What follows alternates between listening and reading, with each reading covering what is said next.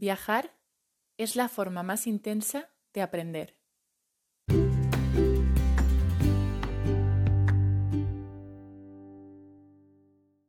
Hola de nuevo, somos Dani, Hopi e Irene y estamos de vuelta con nuestro primer podcast oficial en el cual queremos hablaros sobre viajar. Y os preguntaréis que por, y os preguntaréis que por qué hemos elegido este tema. Y, y es porque realmente creemos que, viajar nos, nos, permite experimentar una serie de vivencias y de momentos vitales que nos ayudan a crecer, a mejorar, a ampliar nuestros horizontes y, y, a muchísimas, muchísimas cosas de las que queremos hablar a continuación.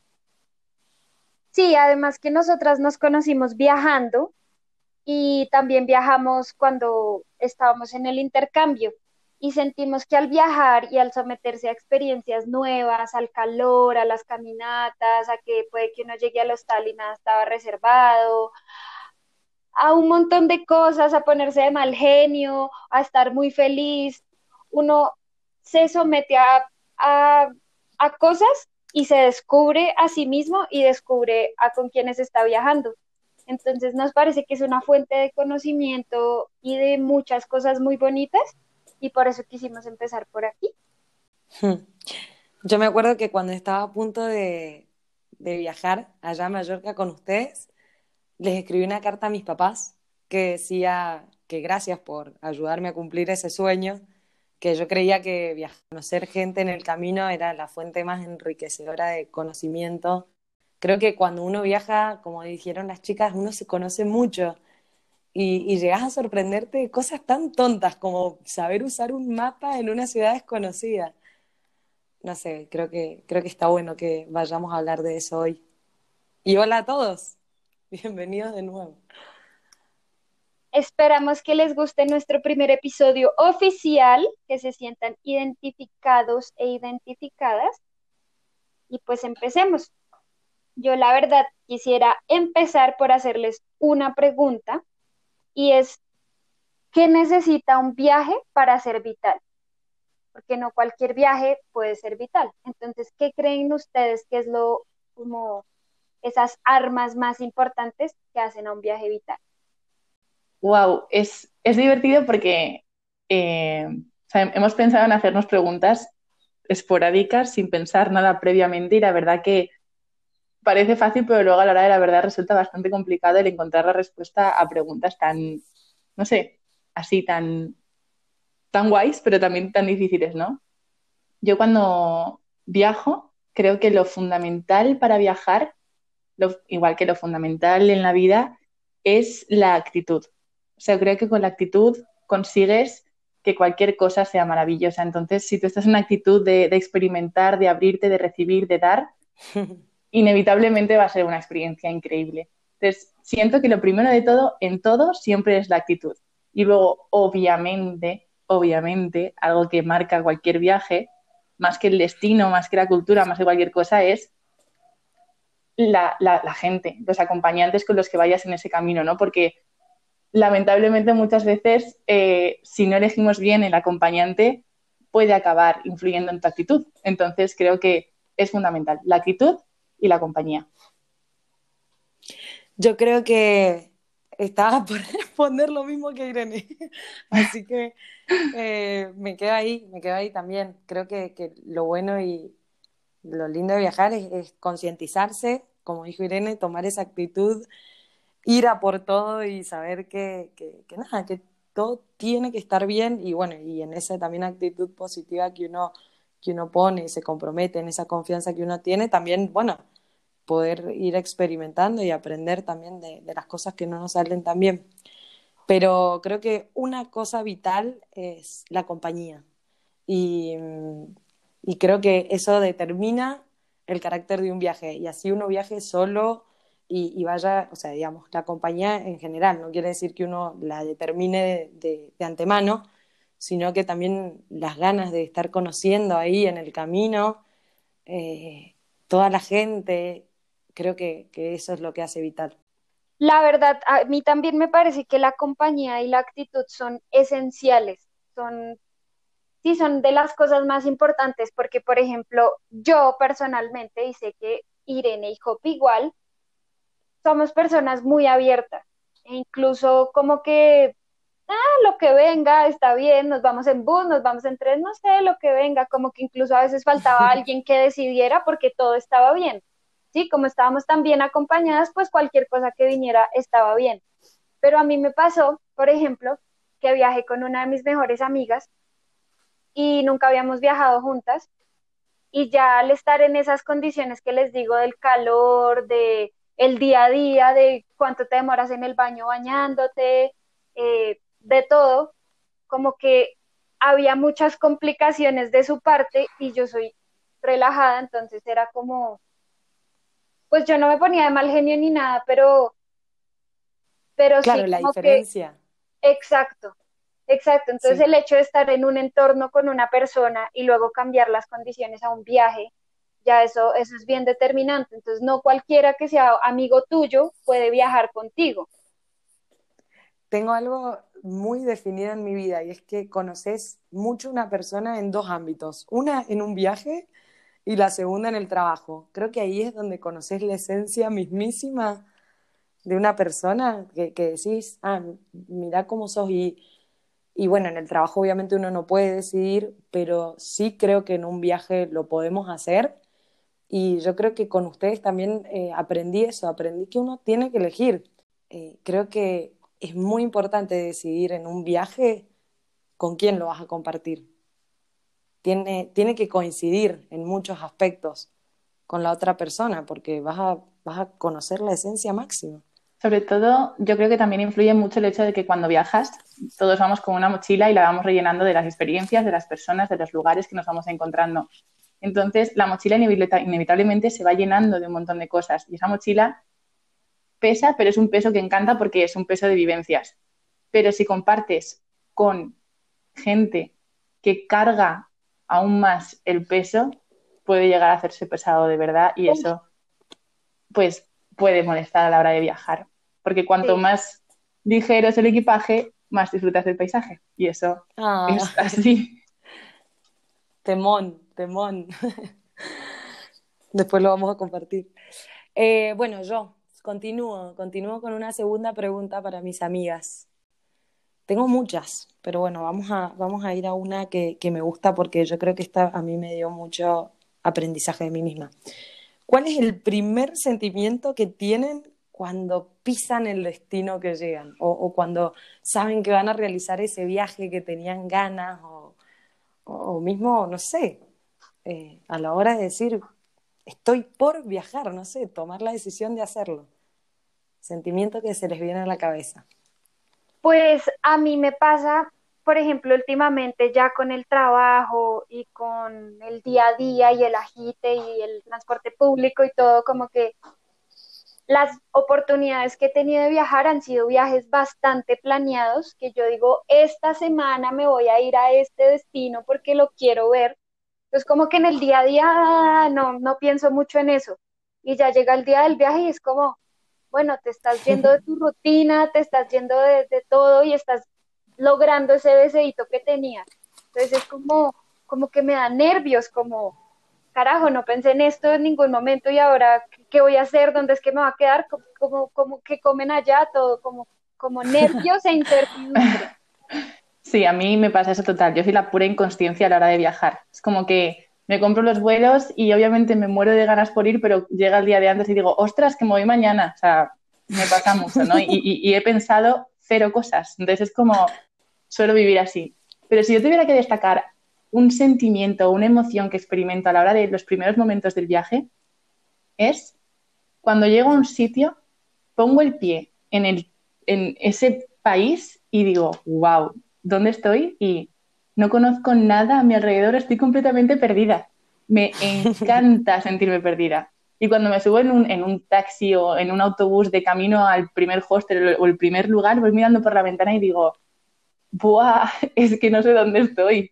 Y me encanta, porque no tengo ni idea de nada de lo que hay a mi alrededor y la sensación de sentirme perdida es como que me flipa. O sea, me, me flipa, de verdad.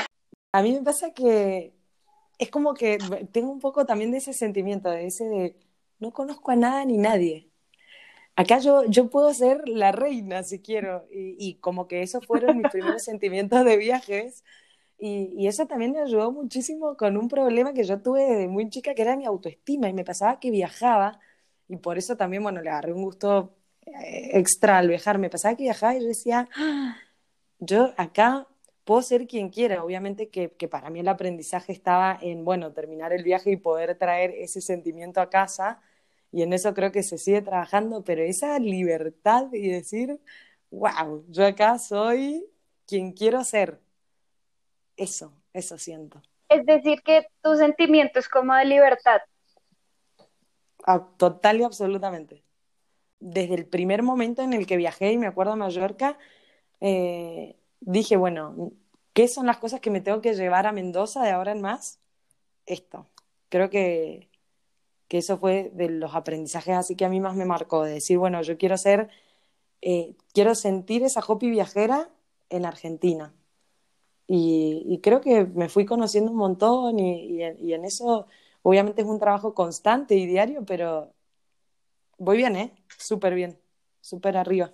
Yo por ahí quería, quería decir, porque justo el, creo que a lo mejor mi sentimiento, que, que me guste tanto sentirme perdida es porque me siento completamente libre, ¿no? Quizá en tu rutina, en tu ciudad es siempre lo mismo, te sabes los lugares a la perfección y cuando me siento perdida es eso de decir, wow, un mundo entero por descubrir, no tengo ni idea de nada y, y me flipo. O sea, es, es, la libertad, yo creo, también lo que, lo que al final me hace llenarme tanto.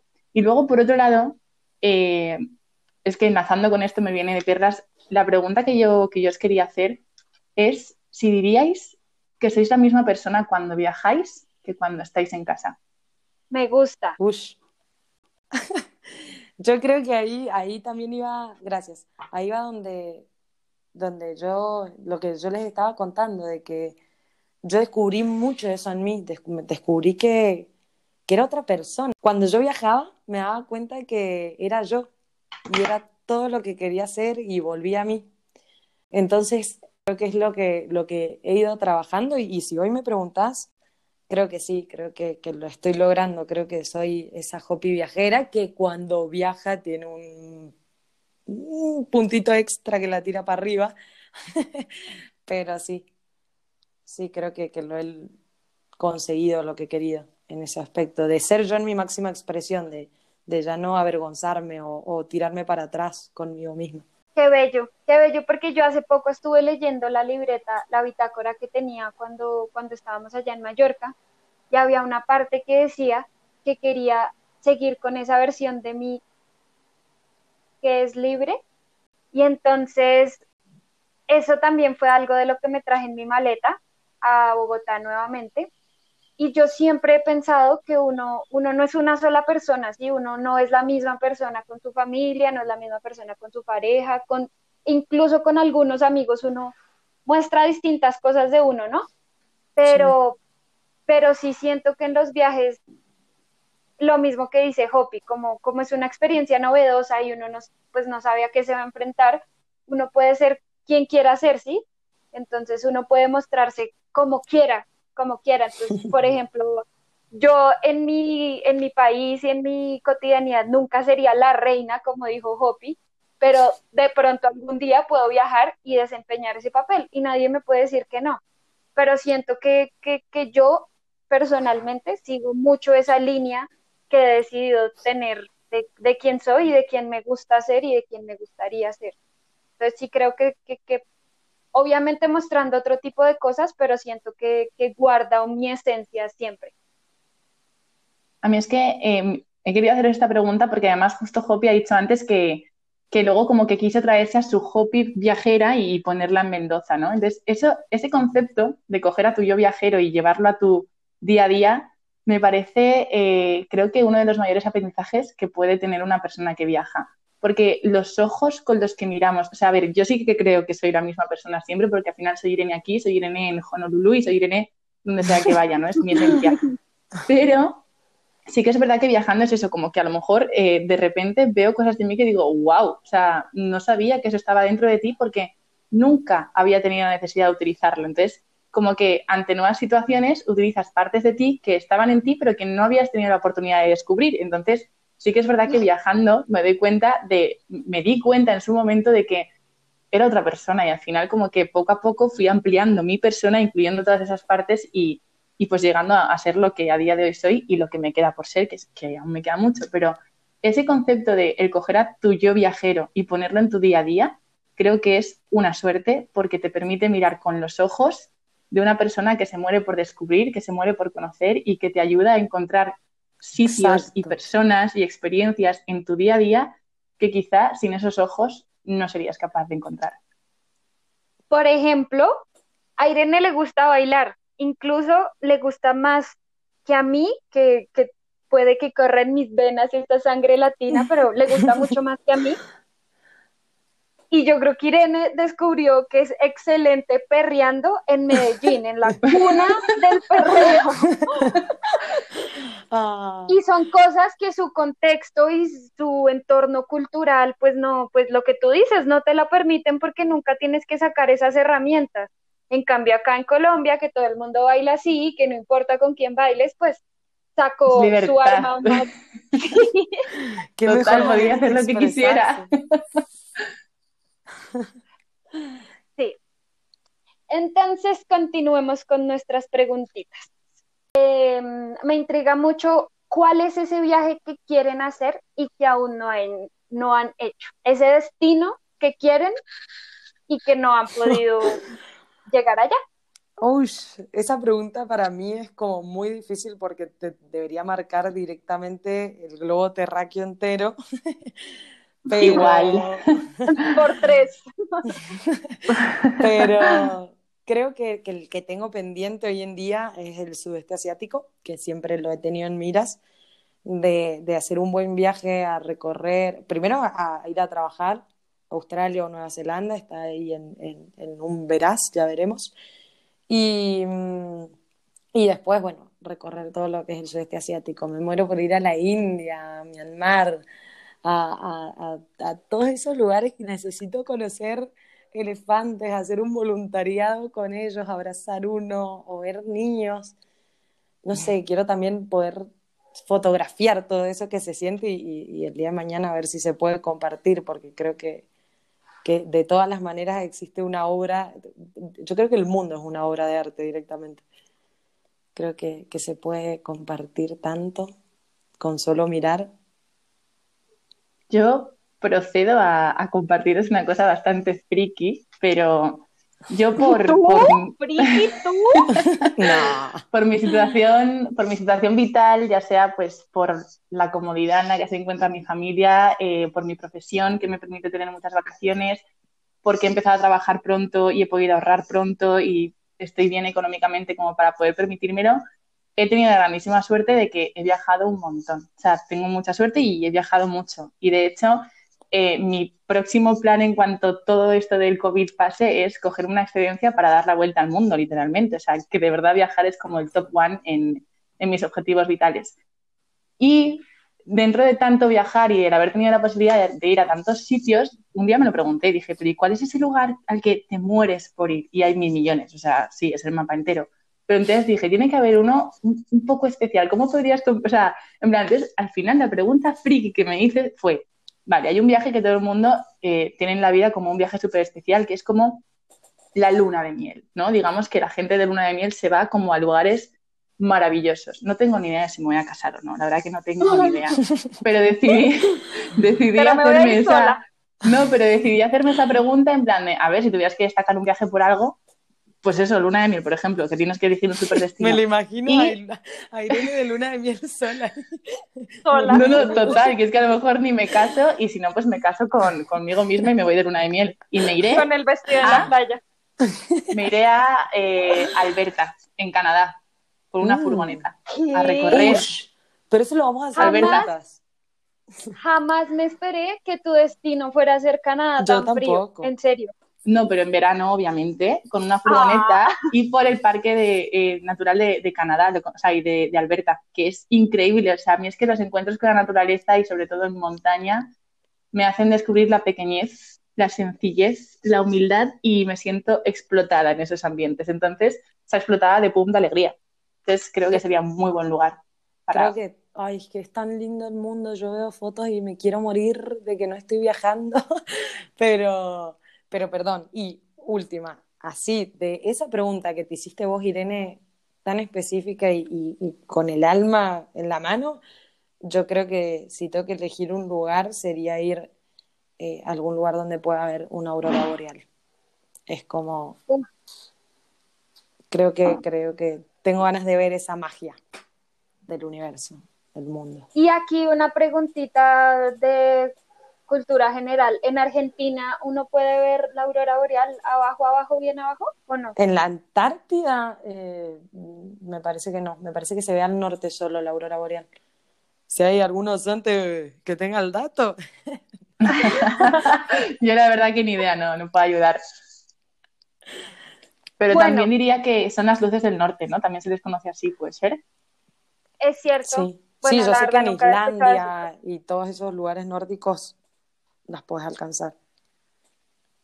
Bueno, yo ya está entre mis planes y es más que un hecho que me voy a ir a Nueva Zelanda. Así que ese lugar no lo contemplo en, en a los lugares por donde, a donde quisiera ir porque ya todos mis esfuerzos están apuntando a irme allá. Así que no lo voy a contemplar.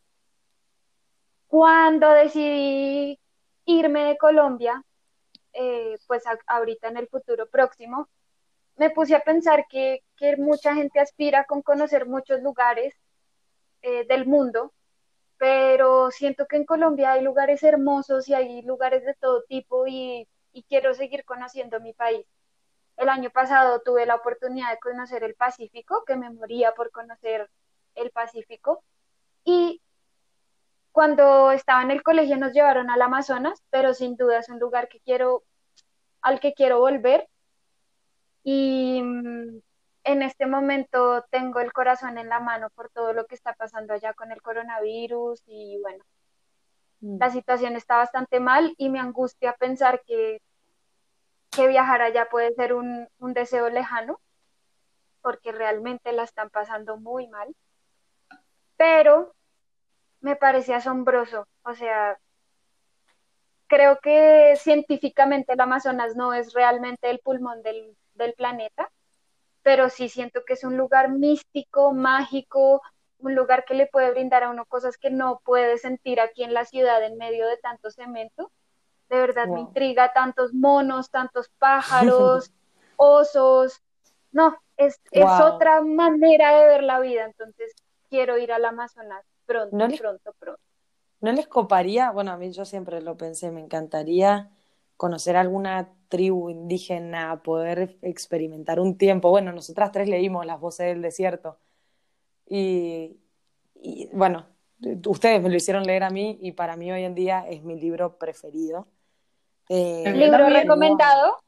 Libro recomendado, Las voces del desierto. Increíble. Dios. Creo que, creo que cuando leí ese libro como que me, me nació de adentro un desde, las entrañas, ha sido unas ganas de, vivir, aprender tanto de, la tierra, de, lo importante, de lo vital. y, no tanto eso que vos decís, Dani, de, lo que estamos un poco acostumbrados. Que, está bien, o sea, no, no, digo que esté mal vivir entre tantos cementos, está, está bueno, ya está, vivimos así, pero, pero el conocer más allá, ¿no? Y, ir a, lo profundo. Y sobre todo el, el conocimiento de, o sea, hablando de tribu, ¿no? El, no podemos experimentar en la ciudad porque es que el sentimiento de tribu, de comunidad, es algo que, no llegamos a alcanzar. Yo tuve la suerte de ser acogida por, por un maorí y, compartí con él unos días y me, estuvo, me acogieron en su comunidad y yo no he tenido una sensación tan grande de comunidad, de compartir, de todo para todos, de eran la familia más grande del mundo porque eran muchísimas familias juntas, pero formando una comunidad y, era increíble esa sensación del todo para todos. Contá por favor que de verdad el saludo que te hacían, que siempre me encantaba. Es, allí se saludan como juntando la frente y la nariz, ¿no? Y, y, entonces se lo hacen entre los maorís, es el saludo típico entre ellos. Y entonces yo como era forastera, pues me saludaban como hello y la mano y ya está. Y entonces entré en un bar y, me invitaron a una cerveza gigante con el señor este que iba, que un ángel que se me puso en el camino. Y de repente estaba sentada hablando con pues, gente de allí de, la comunidad maorí y se me acercó un señor súper, súper, súper, súper anciano que me, hasta me llamó la atención y me cogió y, me saludó de esa manera, con el ki ahora. Y, fue muy mágico, muy raro todo. Y luego me, me explicó el, el, señor que me había cogido a mí, que se llamaba Tío, me explicó que allí los maorís se saludan así, pero que solo se saludan así entre los maorís. O sea, que si me había saludado de esa manera es porque de alguna forma había sentido algo especial en mí. Y fue, os juro que fue una experiencia impresionante, fue mágico, fue muy guay. Y es que esa es una de las cosas que les cuento, porque en este momento el coronavirus está llegando a lugares donde puede que no haya presencia del Estado. Y estuve hablando con mi hermano hace poco y es probable que desaparezcan comunidades indígenas enteras. Es probable que, que ya, no, ya no haya más ese legado, entonces es bastante preocupante, es bastante preocupante y es también muy preocupante que, que, los estados del mundo no se preocupen por preservar ese tipo de cultura, sino que al contrario, sea como a exterminar. ¿Y existen maneras de colaborar? Ponele. Pues yo creo que en este momento no, porque lo que ellos necesitan son respiradores, es un sistema de salud que dé abasto y pues uno puede donar plata y eso, pero, pero realmente el, el problema de raíz lo tiene que, sanar el Estado. Hmm. Es triste ver cómo nos pensamos que la cultura actual somos los más avanzados y evolucionados y, no, nos paramos a pensar de que realmente la sabiduría y, y las enseñanzas las tienen las comunidades que, vamos a perder como no paremos en, cuidarlas. Amigas, les hago una pregunta divertida, que ya es un poco más superficial, más saliendo de los sentimientos. Si tuvieran que elegir dos países para hacer una fusión y tener que irse a vivir ahí, no vale elegir su país de nacimiento, porque obviamente que todas lo elegiríamos, en parte, no, no hay un mejor país que no, Argentina, baby. Boluda, es Argentina el mejor. no, mentira. Pero, pero bueno, por eso, porque sabía que, a ver, yo también si me pongo en el lugar, yo digo, y necesito algo de Argentina. Esto es una idea para jugar un poco. ¿Qué dos países fusionarían para irse a vivir ahí? Irene, contame. Yo lo tengo, lo tengo clarísimo. Mira, no es por favoritismos, ¿vale? No quiero que penséis que hay favoritismos, pero elegiría, por un lado, sin duda, Colombia, ah, porque de verdad de verdad, no, se respira algo increíble en ese país. He tenido la suerte de estar dos veces y las dos veces han sido momentazos de mi vida que la gente, eh, el, Caribe colombiano, por Dios, es alucinante. y bueno, el concepto caribe ya de por sí a mí me mata, o sea, es, playa, es sol, es música, es vivir. Y entonces juntaría Colombia con un país nórdico, por ejemplo, yo qué sé, Suecia. Y el por qué lo tenéis clarísimo, porque los chicos son muy altos, son muy guapos, así que sería estupendo pasarme la vida bailando en la playa, tomando el sol con chicos guapísimos. Qué lástima que no vamos a tener oyentes con... suecos, Irene, porque si no te enganchabas un sueco por ahí.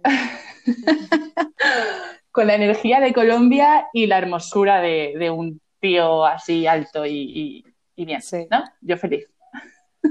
súper superficial.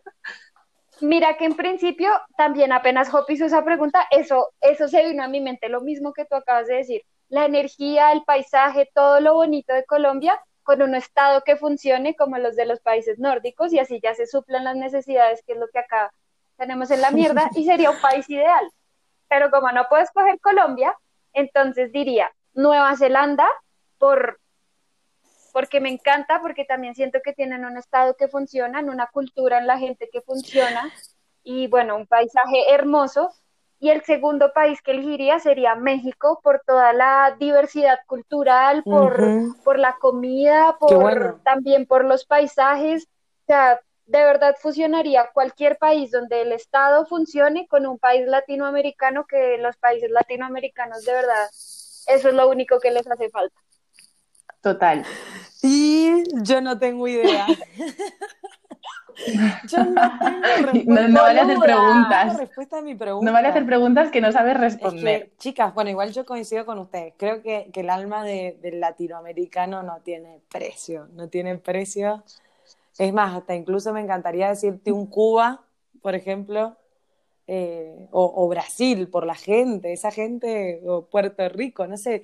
Creo que, la energía que maneja el, el, el- el latinoamericano, perdón, no, Irene, te love, pero, pero no, pero la energía que maneja el latinoamericano es, es demasiado alegre y creo que eso hay que alegre y, y amable, ¿no? Esa, esa gana de que te vas a, un país de acá Calidez. claro, y, y ya te abrazan, no te conocen ni te abrazan, me encanta. Y bueno, sí, y algún país. Y luego está España, perdón, que luego está España que no tiene ni la calidez de, Ah. o sea, ni, la, ni el cálido de, de Latinoamérica, ni la organización europea. Es como el pegote de en Sí. medio. Sí, la verdad, España es un país bastante raro. En este momento me lo he replanteado mucho con todo lo que está pasando. no, Es el pegote del medio, no va para ningún lado. Pero lo amo, es el mejor país del mundo. Tienen jamón serrano. claro. Sí, tortilla de patata. Y las tostarricas. Y croquetas. Bueno, Jopi. Mm. No, a mí me encanta, me encanta. Y en, en, en España también lo que tienen es mucha, mucha libertad en la cabeza. Yo creo que está bueno eso también. Pero bueno, nada, en definitiva, creo que uniría. mm, mm, mm, no sé, qué difícil. Eh, me voy a Nueva Zelanda, Nueva Zelanda con algún país caribeño. Eh, con, vamos a decir, Puerto Rico. Cuba. Puerto Rico. Puerto Puerto Rico. Rico. Puerto Rico. muchas mujeres calientes Reggaetón. y reggaetón por A las bailar calles. reggaetón. Amo bailar por la calle. Yo también, qué mejor. Esa pregunta estuvo bien chévere. Like it. Bueno, en fin, amigas, qué lindo es volverlas a encontrar, compartir estos ratitos con ustedes y bueno, con el que se quiera unir también, escucharnos, compartir, sentir. Eh, creo que de todo lo que hemos hablado, lo más importante es saber que eh, el viaje nosotros lo hacemos vital. Así que ahí queda una semillita picando para todo aquel que no ha viajado o no lo ha experimentado, que, que viaje, que vuele. También se viaja para adentro, pero ir afuera y conocer gente y conocer cabezas nuevas que nos enseñan tanto, eh, va a ser la fuente de mayor aprendizaje que, que van a poder encontrar. Así que los invitamos a hacerlo, aquellos que ya estén viajando por el mundo, eh, que se sumen, que nos cuenten y, y nada, yo volverlas a encontrar va a ser mi misión vital. Sí, la verdad es que es que viajar en sí es vital. Punto. Como que no hay un destino específico, no hay una gente específica, no hay un medio de transporte específico, es viajar. Es irse caminando al pueblo que queda aquí cerca o es irse en lancha, pero lo que hablamos al principio es cuestión de actitud y ya. Cuando tú logras tener todo adentro muy acomodadito y muy dispuesto a lo que venga, eres capaz de ser una esponja que, que, que, que absorbe lo que sea que viene Qué para hermoso. ti. Y en un viaje es la, la mayor parte, como la mayor fuente de, de todas esas cosas bonitas y Les vitales. tengo una última pregunta, porque yo la tengo muy clara. ¿Qué creen que es vital hacer cuando pisan un país nuevo? Tú darle un beso. Aparte de dejarle un beso, obviamente, chicos, sí, eso es una friqueada que yo tengo, que hay que dejarle un beso a todos los lugares que nos marcan. Conocer, conocer a una persona local. Dani, Comer, probar la comida. el transporte público. es Un buen combo. Esas tres cosas. Hacer las tres cosas es bastante básico. Sí, Sí, dicho. Bueno, viajar es la forma más intensa de aprender y con esto nos vamos. Gracias. chao. Adiós. Chao, gracias.